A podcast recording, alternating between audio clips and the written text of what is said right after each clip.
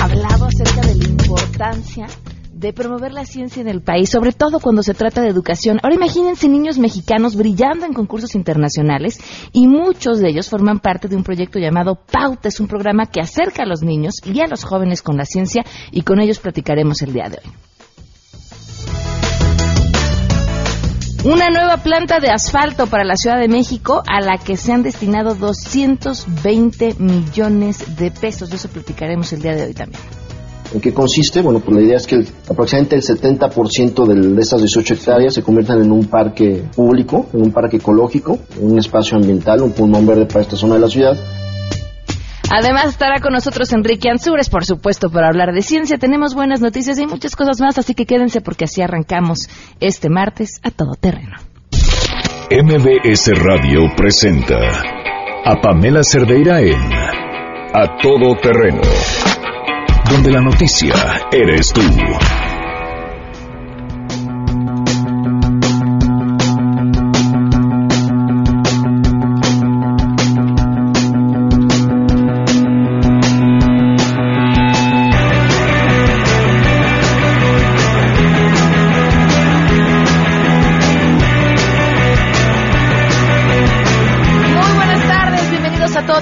Gracias por acompañarnos en este martes 24 de enero del 2017. Soy Pamela Cerdeira. Los invito a que se queden con nosotros hasta la una de la tarde. Tenemos muchas cosas que comentar y lo más importante, por supuesto, es aquello que tenga que, ver con lo que ustedes opinan y con, con su voz.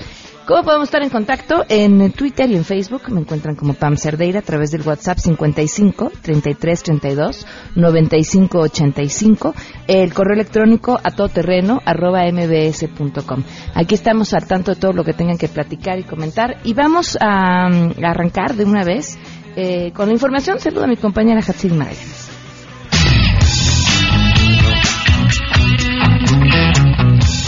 La Comisión de Seguridad y Justicia de la Conferencia Nacional de Gobernadores se manifestó a favor de que dentro de la regulación de armas de fuego contemple la prisión preventiva oficiosa y así lo dio a conocer precisamente el jefe de gobierno de la Ciudad de México y coordinador de esta comisión, Miguel Ángel Mancera, al ofrecer un mensaje luego de la reunión de la comisión donde se revisó el tema de la regulación de armas. Los gobernadores del país llamaron también al Congreso de la Unión para retomar el debate nacional sobre la iniciativa de mando único para definir mando único coordinado y mando único mixto, entre otros acuerdos. La Comisión de Seguridad y Justicia de la Conferencia Nacional de Gobernadores, CONAGO, manifiesta que está de acuerdo en que dentro de la regulación de armas se contemple la prisión preventiva oficiosa, impulsar una política de protocolo de destrucción de armas de fuego y rediseño de la fórmula PAS para una distribución mucho más equitativa, así como el acercamiento con gobiernos estatales de Estados Unidos de América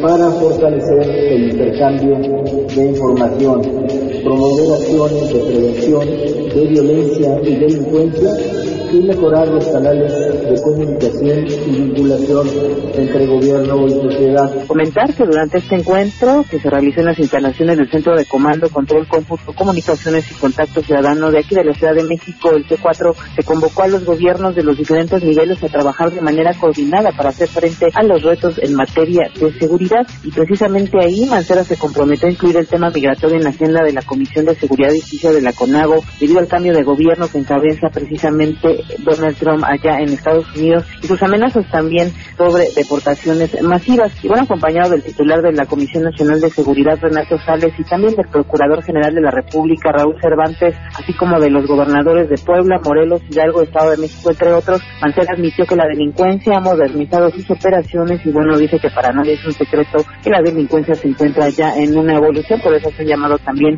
a los gobiernos locales para que atiendan este compromiso. Para Noticias MBS, el exsecretario de Relaciones Exteriores, Luis Ernesto Derbez, advirtió que nuestro país no está preparado para ir a una renegociación del Tratado de Libre Comercio de América del Norte. Durante el foro Donald Trump presidente, el día después, celebrado en el Senado de la República, el ex canciller resaltó que hasta el momento no se ha discutido cuál será el patrón de renegociación del TLC. Indicó en este sentido que es un error pensar que se puede negociar en condiciones como las que se tienen actualmente, donde ni siquiera se tiene una idea de cuál es el planteamiento.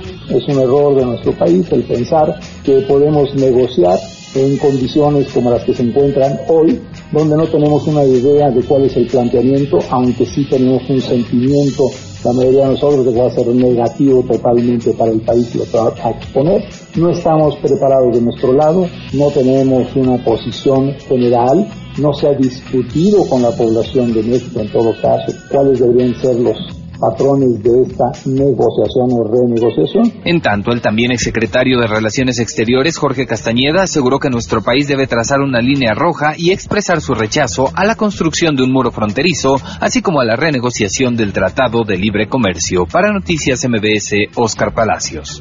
El jefe de gobierno de la Ciudad de México, Miguel Ángel Mancera Espinosa, anunció que su administración conformará un equipo de alto nivel, ello con el fin de que la capital del país pueda participar en la renegociación del Tratado de Libre Comercio. Al encabezar la entrega de cajas de transferencia, barredoras y camiones recolectores de basura, el mandatario capitalino sostuvo que a pesar de las críticas, la ciudad debe de participar en este proceso toda vez que los resultados de las negociaciones siempre tienen una repercusión para la población. Yo me tengo que ocupar de esto porque lo que hacen allá o lo que hacen de negociación allá nos afecta aquí. Porque si no después nos vienen a decir, fíjate que ya quedó así. Y entonces yo que le explico a mi gente, yo que le explico a la gente de aquí.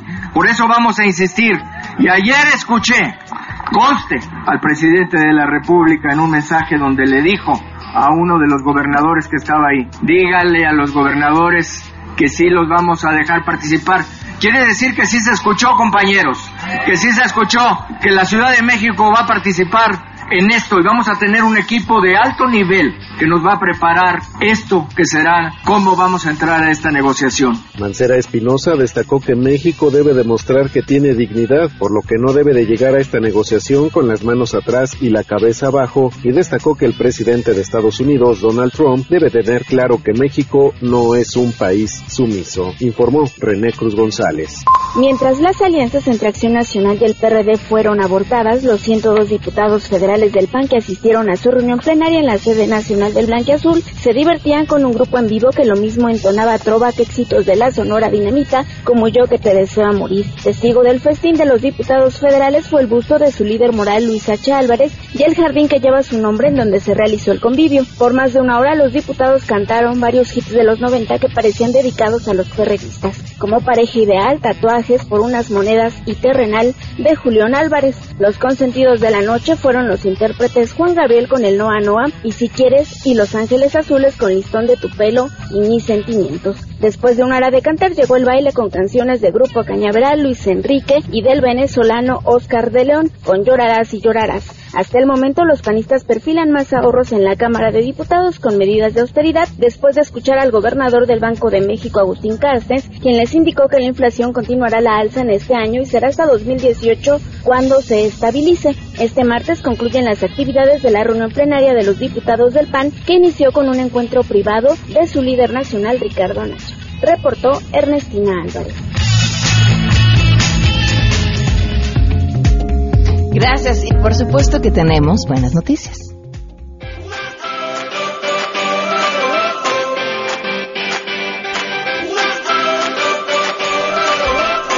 El protagonista de las buenas noticias es Rodrigo Prieto, mexicano, nominado al Oscar por Mejor Fotografía. Desde que se mudó a Hollywood en el 2000, ha trabajado ya en diversas oportunidades con Oliver Stone, Alejandro González Iñárritu, eh, con Almodóvar, con Pedro Almodóvar. Nominado una vez al Oscar en el 2006 por El Secreto eh, de la Montaña y, bueno, pues ahora en esta ocasión otra vez nominado al Oscar por Mejor Fotografía. Este director de 51 años, que también filmó la película de ciencia ficción Pasajeros de Morten Tildum, con Jennifer Lawrence y Chris Pratt. Eh, bueno, pues la mejor de las suertes a, a Rodrigo Prieto y por supuesto Gracias por en estos días ser parte de las buenas noticias que tanta falta nos hacen. Aprovecho para enviar saludos a Enrique Félix, que nos está escribiendo a través del WhatsApp, también Eduardo Rodríguez, muchísimas gracias. Eh, gracias, eh, aquí me escriben desde Villahermosa, Tabasco, nunca me pierdo el programa, muchísimas gracias. Eh, Leonardo Monzón, también gracias por estar al tanto, dice, gracias. Hoy mi saludo al aire, la, fue mi primera vez, bueno, pues ya tienes tu segunda, Jacqueline Pedroso, también gracias por estar al tanto de lo que sucede en este espacio, Bernardino Arroyo, Muchísimas gracias. Y en Twitter y en Facebook les recuerdo pueden escribir, me encuentran como Pam Cerdera.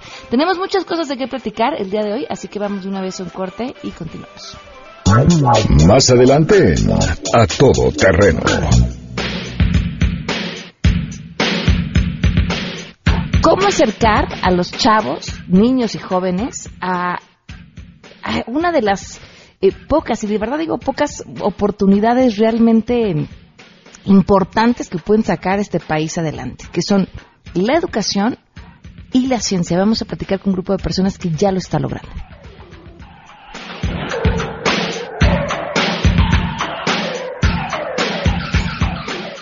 Pamela Cerdeira es a todo terreno. Síguenos en Twitter, arroba Pam Cerdeira. Regresamos. Pamela Cerdeira regresa con más en A Todo Terreno, donde la noticia eres tú. Marca el 5166125. And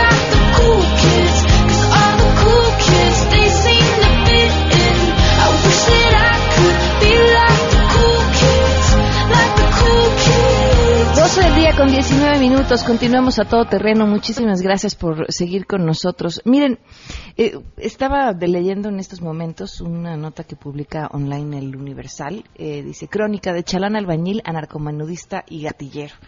Y cuenta esta historia de un par de jóvenes, eh, como bueno, uno de ellos eh, se dedicaba a otra cosa y finalmente acabó trabajando para la delincuencia organizada y lo que recibía y la cantidad de dinero y cómo fue entrenado y demás eh, para dedicarse a, a- a esta lamentable historia que nos duele a todos.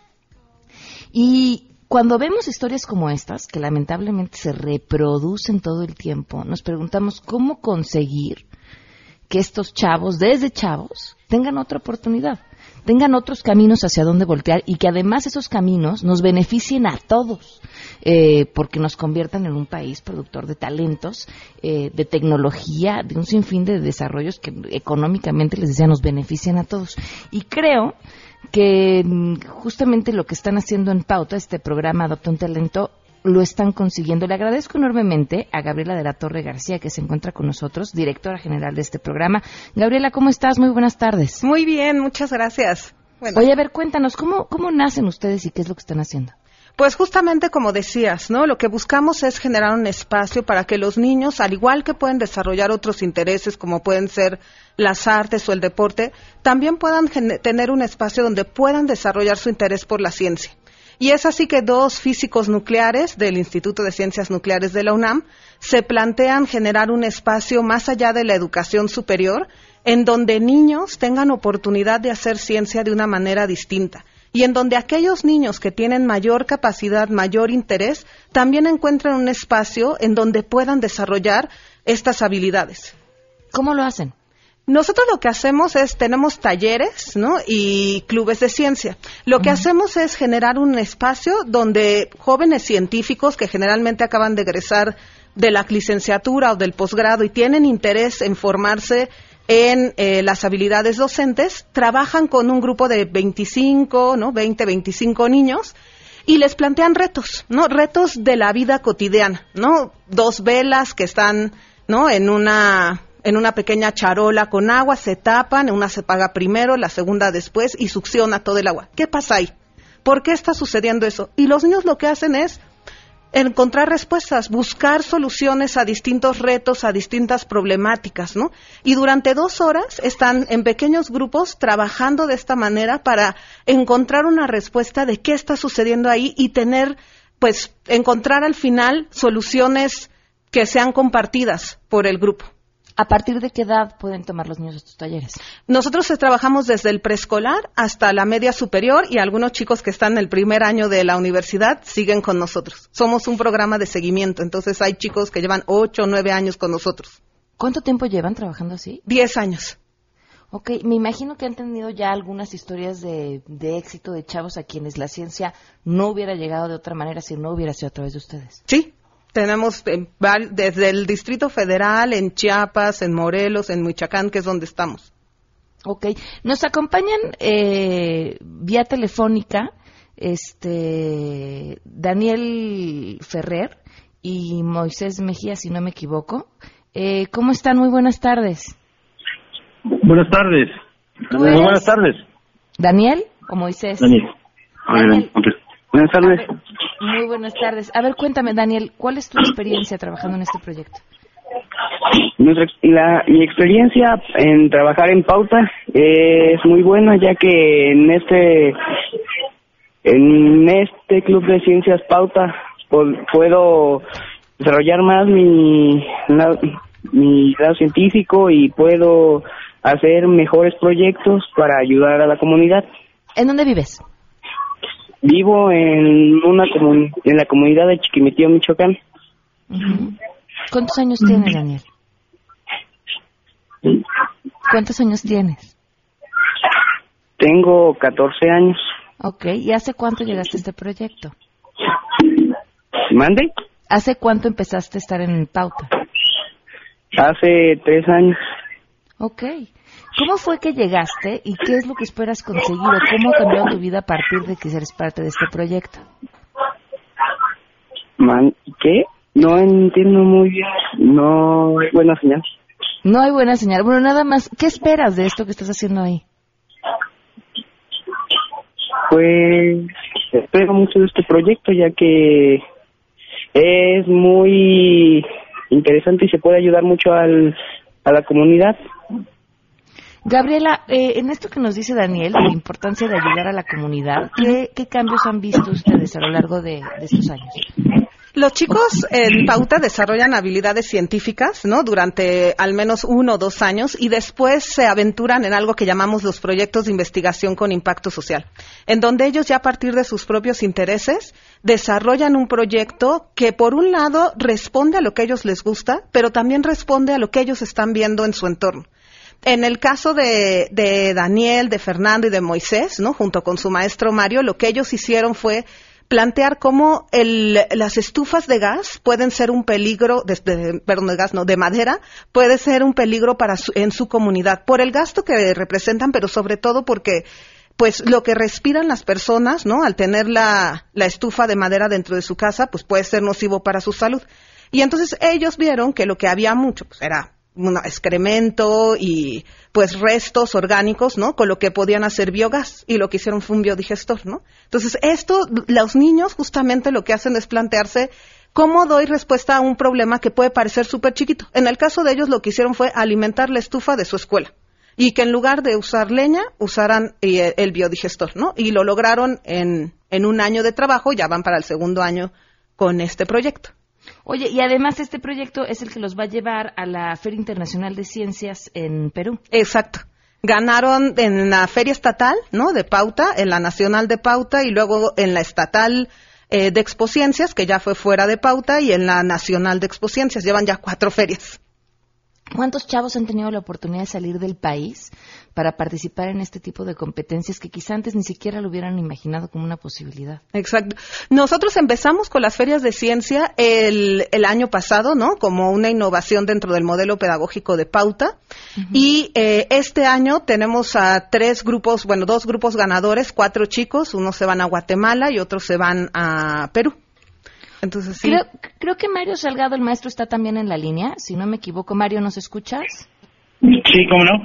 Eh, Mario, quisiera conocer también desde tu punto de vista la experiencia que ha sido participar con estos chavos y darles algo más allá de lo que la educación hoy en día en el país les puede proveer. Ah, la experiencia en, mi trabajo en el Club de Ciencias. Ujú. Ah, bueno, pues ha sido este bastante, bastante eh, buena porque me ha dado la oportunidad de este desarrollar en los chicos esa, ese gusto, esa habilidad por las ciencias. Tenemos, yo tengo, en lo particular ya tengo eh, 10 años trabajando en este programa con pauta y pues han sido 10 años de eh, muy gratificantes, sobre todo ver a los alumnos que se desarrollan, que estamos cumpliendo con, con una función bien importante, impulsarlos hacia, hacia el trabajo científico.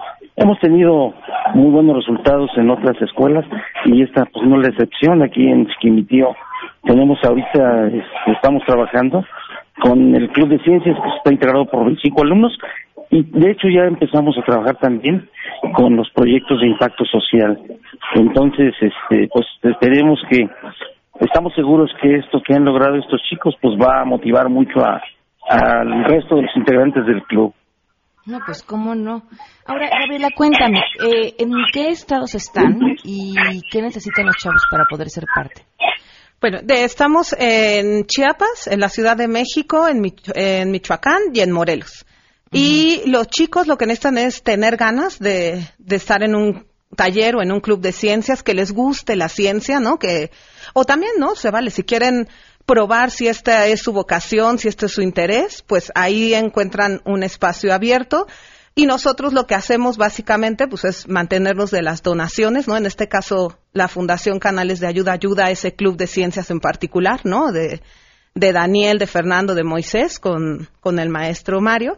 Entonces, chicos que tengan interés, que tengan ganas de dedicarle dos horas cada 15 días a preguntarse el porqué de las cosas, ¿no? Y a buscar respuestas para solucionar a través de la ciencia las problemáticas que están en su entorno.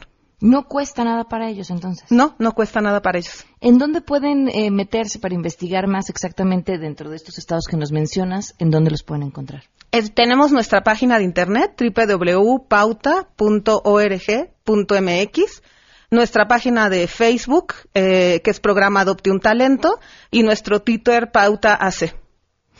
Felicidades. Mira, de verdad, eh, est- estoy convencida, y no lo digo yo, hay datos que así lo comprueban, que las mejores sociedades son donde hay mucha, eh, mucha más participación de la sociedad civil en este tipo de proyectos. Proyectos cualquiera, ¿no? La causa que ustedes quieran nombrar. Y, me- y este, eh, exactamente, el de la educación y el de la educación en la ciencia es un punto toral para salir adelante como país. Así que felicidades por este proyecto, a ti, Gabriela Mario, el maestro, por supuesto chavos que están interesados en la ciencia. Y, y bueno, pues adelante y mucha suerte este 2017 en el concurso. Muchísimas gracias. Muchas gracias a ti por el espacio. Muchísimas gracias. Gracias, maestro, y felicidades a los alumnos también. Gra- Gracias a ustedes por su atención y aquí estamos a sus órdenes. Hasta luego, 12 del día con 30 minutos. Vamos a una pausa y continuamos a todo terreno. Si tienes un caso para compartir, escribe a todoterreno.mbs.com. Pamela Cerdeira es a todo terreno. En un momento continuamos. Pamela Cerdeira está de regreso en A Todo Terreno. Únete a nuestra comunidad en facebook.com. Diagonal Pam Cerdeira. Continuamos.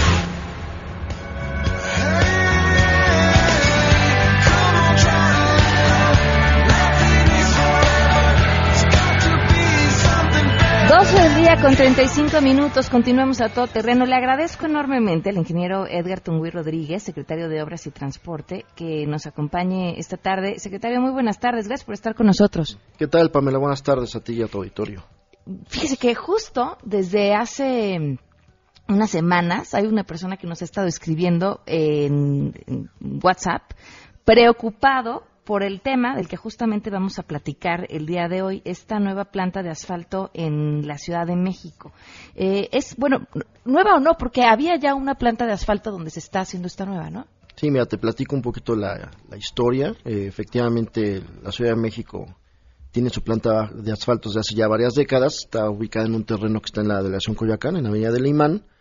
Eh, y lo que es, de, decidió el, doctor Miguel Ángel Mancera, el jefe de gobierno de la Ciudad de México, en mayo del año pasado, fue declarar una suspensión eh, eh, parcial de actividades de esta planta, precisamente con la intención de llevar a cabo dos acciones. Una, eh, llevarla, eh, modernizar la planta de asfalto como tal, es decir, teníamos equipo ya obsoleto que estaba eh, contaminando, que estaba contribuyendo a la contamin- contaminación de la ciudad, y más en esas fechas en que traemos todo el tema de las contingencias ambientales que tú bien recordarás.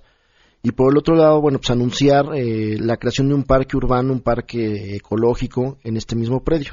El predio donde se encuentra la planta es un predio de aproximadamente 18 hectáreas, eh, y lo que se plantea es que, bueno, pues en un cerca de 35-40% de este predio eh, se instale la nueva planta de asfalto, ya con una tecnología eh, moderna, sustentable, eh, eh, con- eh, comprometida con el medio ambiente, es decir, que no contamine, y en el resto del predio, que es el- en el otro 65-60%, bueno, pues instalar ya, un- eh, construir un parque urbano para que de alguna manera, bueno, pues le regresemos parte de este predio pues a la ciudadanía de esa zona. A ver, vamos al tema de la contaminación. ¿Cuántos contaminantes emitía esa planta de asfalto y cuánto va a hacerlo después de que esté con estas nuevas tecnologías? Mira, nada más para daros una idea, eh, por ejemplo, en el tema del dióxido de carbono, nosotros teníamos o menos medido que con la planta anterior andábamos produciendo al año cerca de 10.000 toneladas. Ujú. Ahorita con los nuevos equipos andaremos abajo de las 5.000. En, en el tema, por ejemplo, del dióxido de nitrato, que es otro de los contaminantes que emitía, andábamos eh, por arriba de las 20.000 toneladas y con el nuevo equipo andaremos abajo de las 8.000 toneladas. Eh, además, bueno, pues estamos colocando filtros en todas las chimeneas que lleva el, el proceso industrial propio de, de la fabricación de la mezcla asfáltica para reducir hasta en un 99% las emisiones a la atmósfera. Entonces me parece que es una acción muy importante porque por un lado eh, no dejamos de producir esta, esta materia prima tan fundamental, tan importante para el mantenimiento de las vialidades de la, de la capital y por el otro lado, bueno, pues cumplimos un compromiso eh, que tenemos muy marcado con el medio ambiente. ¿Qué, qué tanto la necesitamos? Porque veo que a pesar de esta reducción, bueno, sí se siguen emitiendo una cantidad importante de contaminantes y tomando en cuenta la situación en la que funciona esta ciudad eh, y, y la zona, porque además eh, Coyoacán sigue pareciendo una zona eh, que llama la atención para tener funcionando una planta de asfalto. Y mira, digo, esto, eh, eh, como te lo comentaba, lleva muchos años la planta de asfalto ahí. Eh, la verdad es que eh, es, un, es un sitio estratégico para la distribución de la mezcla porque prácticamente está en el centroide eh, de la ciudad y eso nos ayuda mucho para poder hacer la distribución de los viajes de la mezcla asfáltica.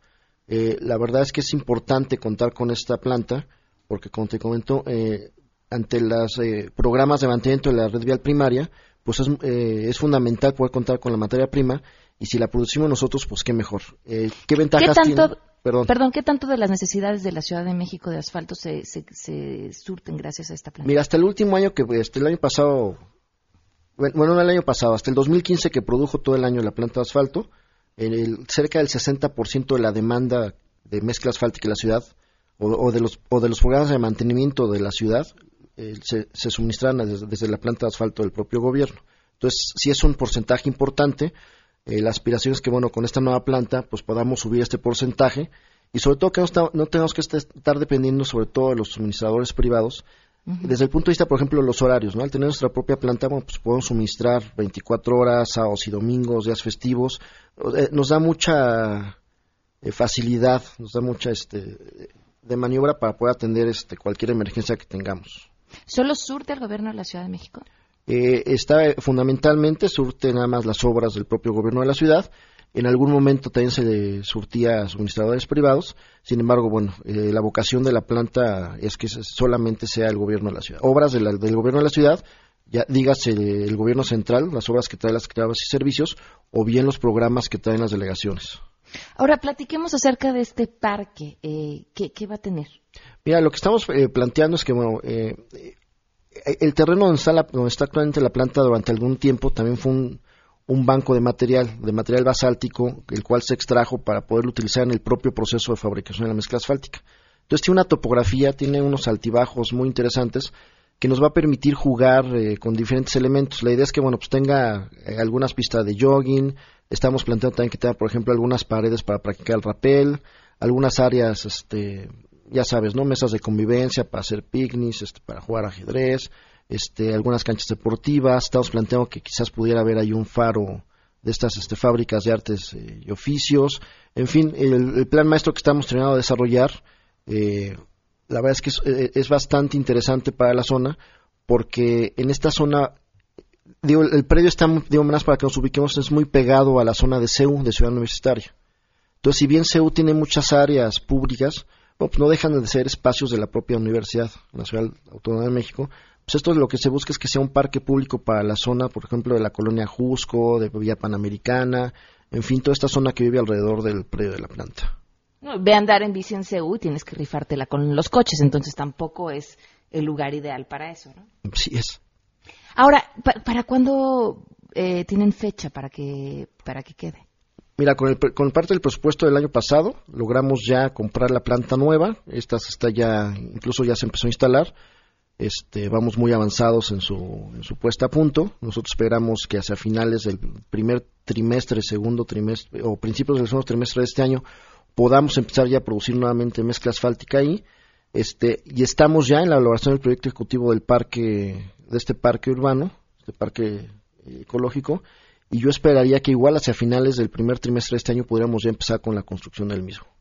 Ok, nos preguntan en Twitter qué va a pasar con la planta en Coyoacán. Hoy se habla de edificios. Ya quedó claro que de edificios nada, ¿verdad? No, Es eh, renovar la planta Mira, y destinar. En algún Sí. momento se había hablado de ayuda de, de algún proyecto diferente. Eh, eh, dentro del mismo decreto, eh, dentro del mismo acuerdo mediante el cual el jefe de gobierno decretó el cierre de la planta, se establece que, bueno, pues ahí permanecerá la planta y se creará un parque. Ahí sí me gustaría dejar muy claro ese mensaje. No habrá ningún desarrollo inmobiliario en este predio, sino será un parque urbano y continuará la- eh, ahí la planta de asfalto. Entonces, ¿Y el parque para cuándo estará? Mira, nosotros eh, eh, confiamos en que podemos tenerlo hacia finales de este año. Mm. Este, y te digo, lo importante es bueno, poder empezarlo a construir este, durante este trimestre. Ah, muy bien, pues estaremos al pendiente. Y sí, ese, ese tipo de áreas eh, hacen muchísima falta. Es la mejor manera de regresarnos y retomar el, el espacio por parte de los ciudadanos, ¿no? Llenar lugares en donde antes no había nada, a uno le da miedo pasar, por convertirlos en lugares donde la gente convive con su familia. Tú lo acabas de decir, el objetivo principal es regresarle a la ciudadanía un espacio que fue ocupado como una unidad industrial durante años, bueno, pues regresárselo en forma de parque para su goce y disfrute. Claro. Pues secretario, muchísimas gracias por habernos acompañado el día de hoy. No, Hombre, gracias a ti, Pamela, y felicidades porque sé que acabas de tener un bebé. Muchísimas gracias. Sí. Hasta luego. Sí, luego. aquí estamos. Si de repente oyen una vocecilla por ahí, es este Sofía que se nos coló en el programa. Eh, 12 con 43, vamos a una pausa y continuamos a todo terreno. Si te perdiste el programa A Todo Terreno con Pamela Cerdeira, lo puedes escuchar descargando nuestro podcast en www.noticiasmbs.com. Pamela Cerdeira regresa con más en A Todo Terreno, donde la noticia eres tú. Marca el 5166125.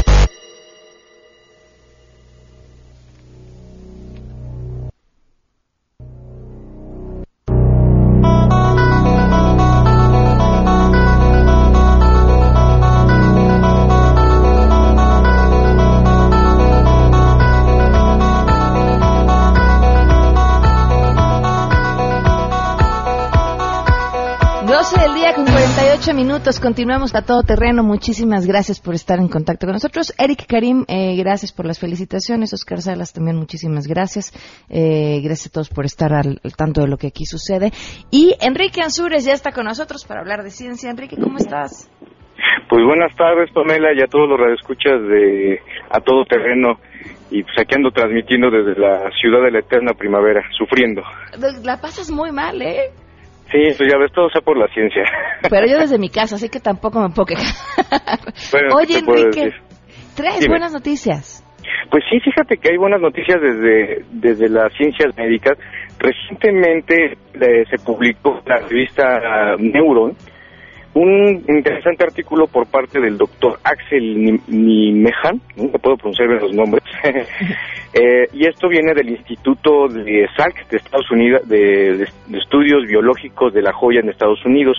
Y ellos acaban de descubrir algo bastante impresionante, que básicamente es que todas aquellas personas que tienen problemas que en el sistema este, inmunológico, que tienen problemas autoinmunes, en México existen personas que sufren, supongamos, de lupus, y yo personalmente conozco a, a personas que están todo el tiempo luchando con esta, con este tipo de enfermedades, que consisten papá, básicamente digo, cuando el sistema inmunológico te está atacando a ti mismo.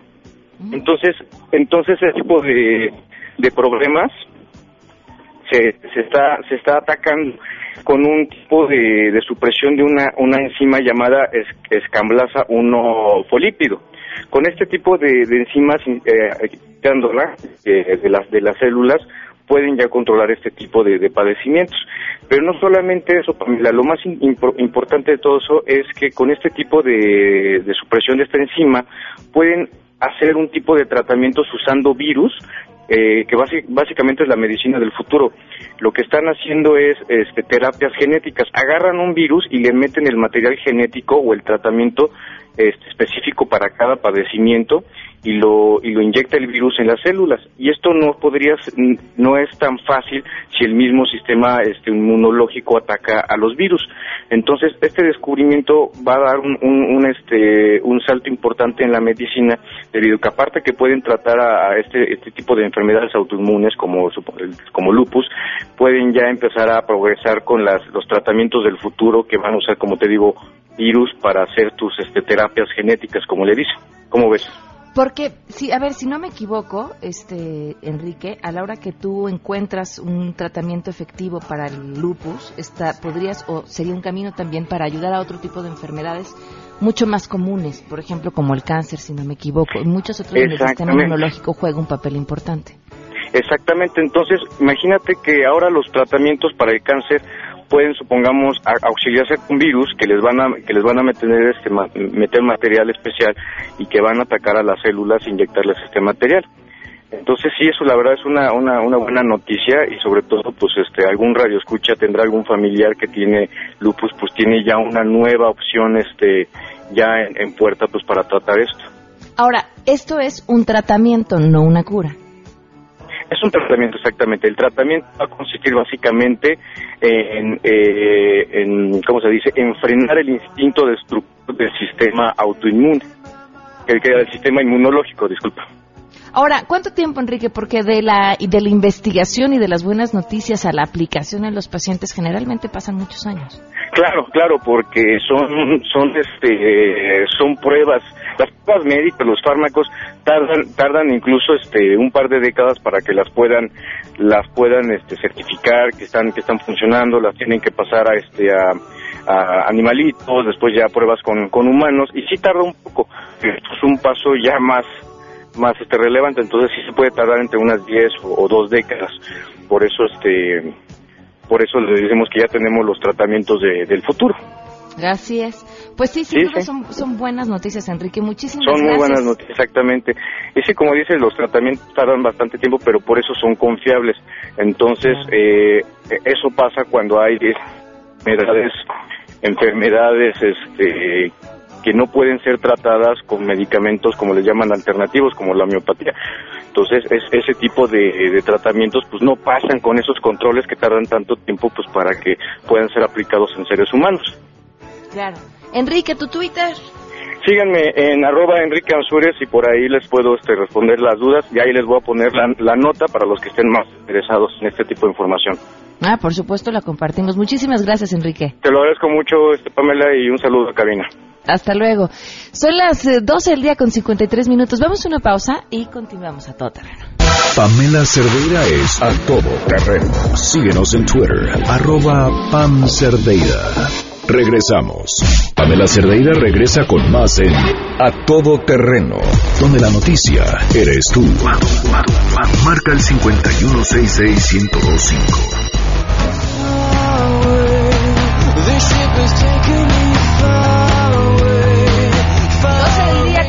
36 minutos, continuamos a todo terreno. Oigan, les recuerdo que quedan poquitos días para terminar el libro del Club de Lectura de A Todo Terreno de este mes. El libro se llama Por si se va la luz, de Lara Moreno, eh, que fue lo que nos eh, asignó este mes eh, nuestro todólogo del Club de Libros, Adán Serret. Está a mí me está gustando muchísimo. es de estas novelitas que uno disfruta. Eh, leí algunas críticas antes de comenzar el libro que me habían medio desanimado porque decían es que no pasa nada. Y yo creo que es como la vida, ¿no? No, no pasa nada y a la vez pasan tantas cosas cuando no pasa nada, en las que te vas encontrando, en las que vas descubriendo finalmente de qué se trata todo esto en lo que estamos inmersos. Por si se va la luz, se llama el libro. Y además, gracias a la recomendación de uno de ustedes, abrimos en Goodreads, que es, puede ser una aplicación que bajen a su teléfono o que se metan a la página de internet, goodreads.com. Se escribe G-O-O-D-R-E-A-D-S. Eh, ahí hicimos un grupo que se llama Todo Terreno y en este grupo estamos compartiendo los libros porque luego tienen duda de cuál es y además, bueno, pues sus opiniones y todo lo que quieran eh, platicar al respecto. Gracias a los que han escrito eh, pidiendo contacto con Pauta, vamos a buscar otra forma en que los puedan contactar porque nos dicen que las páginas no funcionan. En un momento o si no mañana les decimos de qué otra forma pueden estar en contacto con ellos porque les interesa inscribir a sus hijos. Mientras tanto yo me despido, muchísimas gracias por habernos acompañado. Los espero el día de mañana a las 12 del día aquí a través de MBS en A Todo Terreno y se quedan con Juan Manuel Jiménez.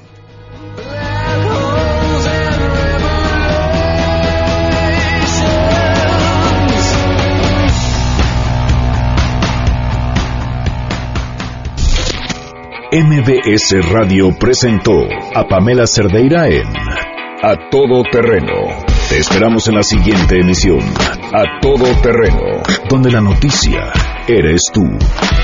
MBS Radio, en entretenimiento, estamos contigo.